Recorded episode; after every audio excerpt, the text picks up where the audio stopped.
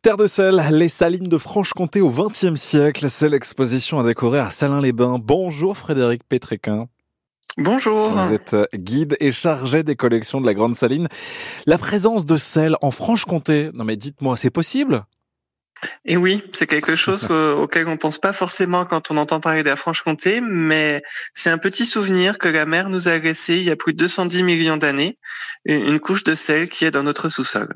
C'est ça, 210 millions d'années et puis 1200 ans d'histoire de sel. Il y a eu une vraie histoire autour de, de ce sel, euh, même une histoire parfois politique aussi. Oui, le sel euh, aujourd'hui a un peu perdu de sa valeur, même beaucoup, mais pendant très longtemps, c'était un des seuls moyens de conservation euh, des aliments. Donc, c'est devenu un élément essentiel pour la, vie de tout le monde, et donc euh, quelque chose qui avait un enjeu économique très important via une taxation et qui a servi de, de monnaie d'échange, on va dire, pour des accords politiques entre différents États seigneurs. C'est ça. La Grande Saline, elle apparaît au, Moyen Âge. À la Renaissance, ça devient même l'un des plus vastes euh, complexes industriels en Europe. Oui, oui, oui, on parle, on parle d'une réelle industrie dès le Moyen Âge euh, à Salins-les-Bains. Euh, il faut imaginer euh, plus de 500 personnes qui travaillent sur sur place, plus de 400 charrettes qui, qui traversent la ville par jour pour transporter du bois, pour pouvoir procéder à l'évaporation. Donc c'est vraiment un pôle économique très important pour la région. Et comment s'articule cette exposition qui est proposée au public jusqu'au 30 avril?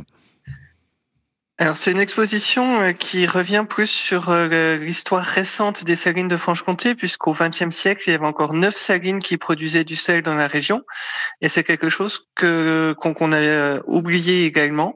Et donc on, revient sur leur fonctionnement et puis sur le changement économique qui, qui s'opère au XXe siècle. Et aujourd'hui d'ailleurs, qu'en est-il? Il y a encore du sel ou pas qui est exploité?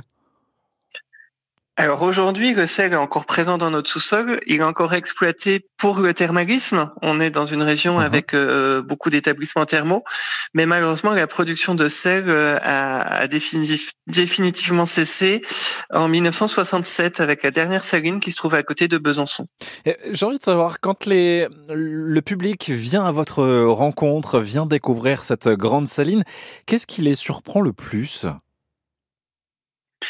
C'est les conditions de travail qui étaient encore en place dans les années 1950-1960. On, on, a l'impression que que de bah, c'est vrai que c'est pas très loin de mhm. nous mais on a oublié que dans les années 50 les conditions de travail n'étaient pas encore euh, très euh, modernes avec quelque chose qui était encore très manuel euh, des, des conditions vraiment pénibles on, on, est juste avant la mécanisation et la, la modernisation du travail. Donc c'est vraiment les conditions ouvrières qui surprennent beaucoup. Et d'ailleurs on parle de cette grande saline mais il faut nous décrire euh, ce lieu qui est absolument incroyable qui a été d'ailleurs inscrit au patrimoine mondial de l'UNESCO oui, inscrit au patrimoine mondial depuis 2009. Donc c'est un site euh, étonnant euh, qui permet de découvrir des galeries souterraines qui datent du XIIIe siècle, donc une réelle cathédrale souterraine dans laquelle se trouve un système de pompage hydraulique du XIXe siècle encore en fonctionnement.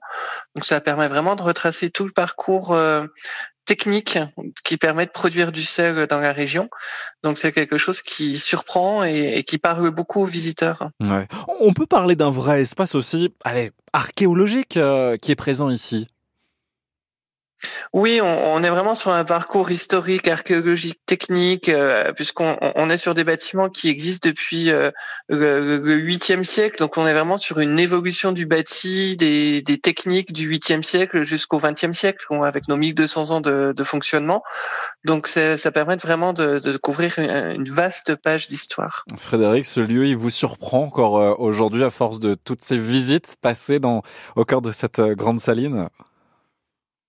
Alors je reste surpris par la réaction des visiteurs. C'est vrai que ça fait toujours plaisir de voir leur réaction quand ils arrivent dans le souterrain, euh, leur étonnement de voir que, que, que on a des structures comme ça en, plein centre-ville dans le Jura, qu'on puisse parler de celles dans le Jura. C'est vrai que c'est toujours un plaisir de leur euh, de leur faire découvrir ça. Parce qu'on est vraiment sur un, terrain euh, pas forcément connu. C'est vrai que c'est surprenant. Frédéric Petrequin, euh, guide et chargé des collections de la Grande Saline, donc dans le Jura.